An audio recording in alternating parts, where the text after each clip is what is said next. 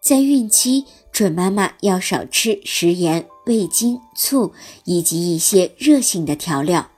食盐量与高血压发病率有一定的关系，食盐摄入的越多，发病率就越高。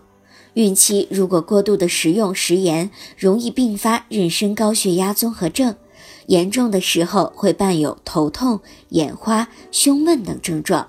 甚至会发生子痫而危及母婴的安全。